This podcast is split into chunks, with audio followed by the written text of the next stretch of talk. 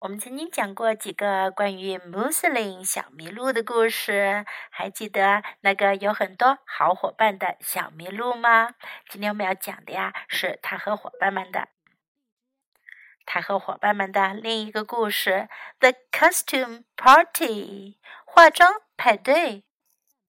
Mouse had cleaned her nest. She had stored all the nuts she needed for winter. She had washed her fur from the tips of her ears to the tips of her toes. 老鼠打扫干净了它的窝，它储存了冬天所需要的所有坚果。它把自己的毛发从头到脚洗得干干净净。Mouse wanted to do something fun. 老鼠想做一些有趣的事儿。Let's have a party, she said.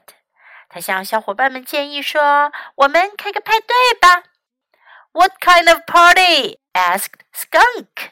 村友问：“什么样的派对呀？”We can play games, said Pins.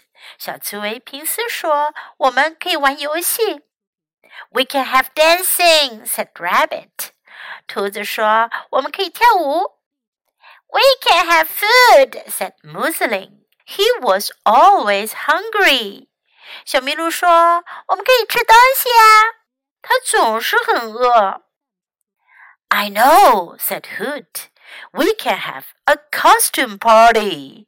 猫头鹰胡特说：“我知道了，我们可以开个，我们可以开个化妆派对。” What is a costume party? Muslin asked. 小麋鹿问：“化妆派对是什么呀？” It's a dress up party, who told him. You dress up as someone else. You can even dress up as a thing. Mouse dressed up as a carrot last time. 猫头鹰胡特告诉他，就是大家化妆打扮一下来参加派对。你可以装扮成其他人，你也可以装扮成一个东西。上一次呀，老鼠就把自己打扮成了一个胡萝卜。It will be fun, Mouse said. I can choose the best costume. I'll even give a prize. 老鼠说：“会很好玩的，我能选出最好的服装，我还会送出一个奖呢。” Can we still have dancing? asked Skunk. 臭鼬问：“我们还能跳舞吗？” And games? asked Rabbit. 兔子问：“能玩游戏吗？”“And food?” Mooseling asked. 小麋鹿问：“还有吃东西呢？” Yes, yes, yes, said Hoot. And guess what? I have a trunk full of old clothes and other things. You can all come and get what you want to use for costumes. 胡特说：“当然都可以，猜猜怎样？我有一个大箱子，装满了旧衣服和其他的东西。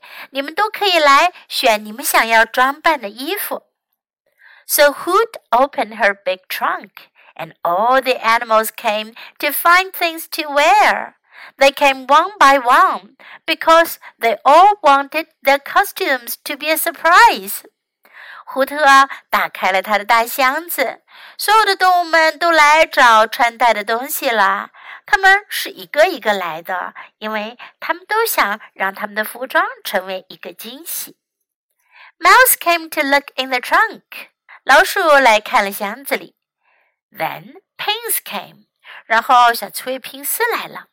Rabbit, Beaver, and Frog all got costumes。兔子、河狸和青蛙都拿到了他们的服装。Skunk got a costume and so did all the little skunks。丑鼬拿了一个服，丑鼬找到了他的服装，所有的小臭鼬们也找到了。But when it was Mooseling's turn, he had a problem。可当轮到小麋鹿选的时候，他有问题了。Nothing fit him，没有什么适合他的。No pants would fit on his long legs. No shoes would fit on his big feet. And not one hat would fit on his big big head. 没有裤子能穿在他那大长腿上，没有鞋能适合他的大脚丫穿，也没有一顶帽子能够戴上他那大大的头。Every wig was far too small, and so were all the funny glasses. 每一顶假发对他来说都太小了，那些滑稽的眼镜儿也是。Oh dear, said Muslin. "What can I do, Hoot? Where can we find a costume big enough to fit me？” 小麋鹿说：“哦，天哪！”胡特，我该怎么办呀？我要去哪才能找到适合我穿的衣服呀？Hoot looked into the trunk. Don't worry, Mooseling, she said. I have an idea. 胡特看了看箱子里，他说：“别担心，小麋鹿，我有个主意。” All the animals came to the party. They danced and played games. 所有的动物们都来到了派对，他们跳舞、玩游戏。Is that you, Pins? said the dentist. 一个装扮成牙医的说：“是你吗，平斯？”Yes, said the clown. Is that you, Beaver? 小丑模样的人说道：“是的，是我。”是你吗，河狸？”“Yes, it's me,” said the dentist.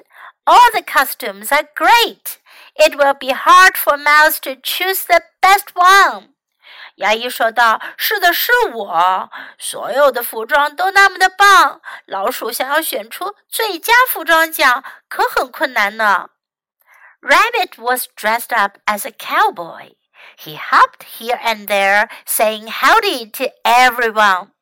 兔子装扮成一名牛仔的样子，它跳来跳去，跟大家打招呼说：“你好。” Frog was dressed as a prince, and Turtle's shell was painted to look like a race car. 青蛙打扮成了一名王子的模样，而乌龟的壳呢，画成了赛车的样子。Mouse looked pretty dressed up as a sunflower. 老鼠把自己装扮成了一朵太阳花。Hoot looked very pretty too. The owl was sitting in a tree watching the fun. 胡特看上去也很漂亮。猫头鹰坐在一棵树上，看着大伙儿在玩得开心呢。Beaver and Pins didn't know who was in the dragon costume, so they peeked. 河狸和平斯不知道穿着龙的服装的是谁，于是他们就去看了。哦，原来是 Skunk 臭鼬和他的小臭鼬们呀。I don't see Muslin," said Mouse. 老鼠说：“我没看见小麋鹿呀。” You're right," said Skunk. "Why isn't Muslin here?" 臭鼬说：“你说的对，小麋鹿怎么不在这儿呀？” all the animals began to ask about their moose friend. 所有的动物们都开始问起他们的麋鹿朋友来啦。Where is Mooseling? asked Mouse. 老鼠问：“小麋鹿在哪儿呢？”Why didn't Mooseling came to the party? Rabbit wanted to know. 兔子也想知道小麋鹿为什么不来参加派对呢？we want Mooseling," said the little skunks. 小臭鼬们喊道：“我们想要小麋鹿来。” Here I am," cried Mooseling. 小麋鹿叫了起来：“我在这儿呢。” A grin appeared on the trunk of the tree where Hoot was sitting. Then two big eyes blinked. 胡特坐着的那棵树干上露出了一个大大的微笑，然后两只大眼睛开始闪动了起来。Muslin cried Mouse. “It's you!” 老鼠叫了起来。“小麋鹿，是你呀！”“You were here all the time,” said Pins.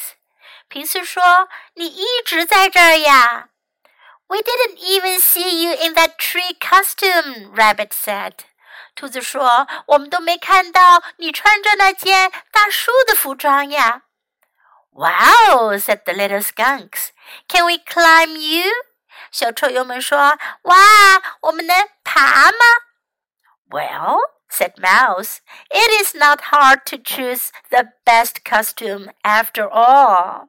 老鼠说：“嗯，这下子要选出最佳服装，可一点都不难啦。” And she pinned a blue ribbon right on the big brown tree. 然后她就把一条蓝色的丝带给钉在了大大的棕色树上面。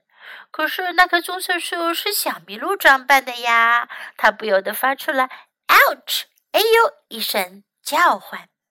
Oh, isn't it an interesting costume party？好好玩的化妆派对呀！ 小朋友们，如果你跟你的伙伴们要举办一个 costume party，what or who will you dress up as？你想装扮成谁呢？或者什么东西呢？You may think about it. Next time, if you really have a costume party, you can make it come true. Now let's practice some sentences in the story. Let's have a party. 我们开个派对吧。Let's have a party. What kind of party? 什么样的派对呀？What kind of party? We can play games. 我们可以玩游戏。We can play games. We can have dancing. 我们可以跳舞。We can have dancing. We can have food. 我们可以吃东西。We can have food. I know. 我知道了。I know. It will be fun. 会很好玩的。It will be fun. Guess what? 猜猜怎么样？Guess what? What can I do? 我该怎么办呢？What can I do? Don't worry. 别担心。Don't worry. I have an idea. 我有个主意。I have an idea. You're right. 你说的对。You're right. Here I am. Here I am. 我在这儿呢。Here I am. Now let's listen to the story once again. The costume party. Mouse had cleaned her nest. She had stored all the nuts she needed for winter. She had washed her fur from the tips of her ears to the tips of her toes. Mouse wanted to do something fun. Let's have a party, she said. What kind of party? asked Skunk. We can play games, said Pins. We can have dancing, said Rabbit. We can have food, said Mooseling. He was always hungry. I know, said Hoot. We can have a costume party. What is a costume party? Mooseling asked. It's a dress up party, Hoot told him. You dress up as someone else. You can even dress up as a thing. Mouse dressed up as a carrot last time. It will be fun, Mouse said. I can choose the best costume. I'll even give a prize. Can we still have dancing? asked Skunk. And games? asked Rabbit. And food? Mooseling asked. Yes, yes, yes, said Hoot. And guess what? I have a trunk full of old clothes and other things. You can all come and get what you want to use for costumes. So Hoot opened her big trunk, and all the animals came to find things to wear. They came one by one because they all wanted their costumes to be a surprise. Mouse came to look in the trunk. Then Pins came. Rabbit, Beaver, and Frog all got costumes. Skunk got a costume, and so did all the little skunks. But when it was Mooseling's turn, he had a problem. Nothing fit him. No pants would fit on his long legs. No shoes would fit on his big feet. And not one hat would fit on his big, big head. Every wig was far too small, and so were all the funny glasses. "Oh, dear!" said Moosling. "What can I do, Hoot? Where can we find a costume big enough to fit me?"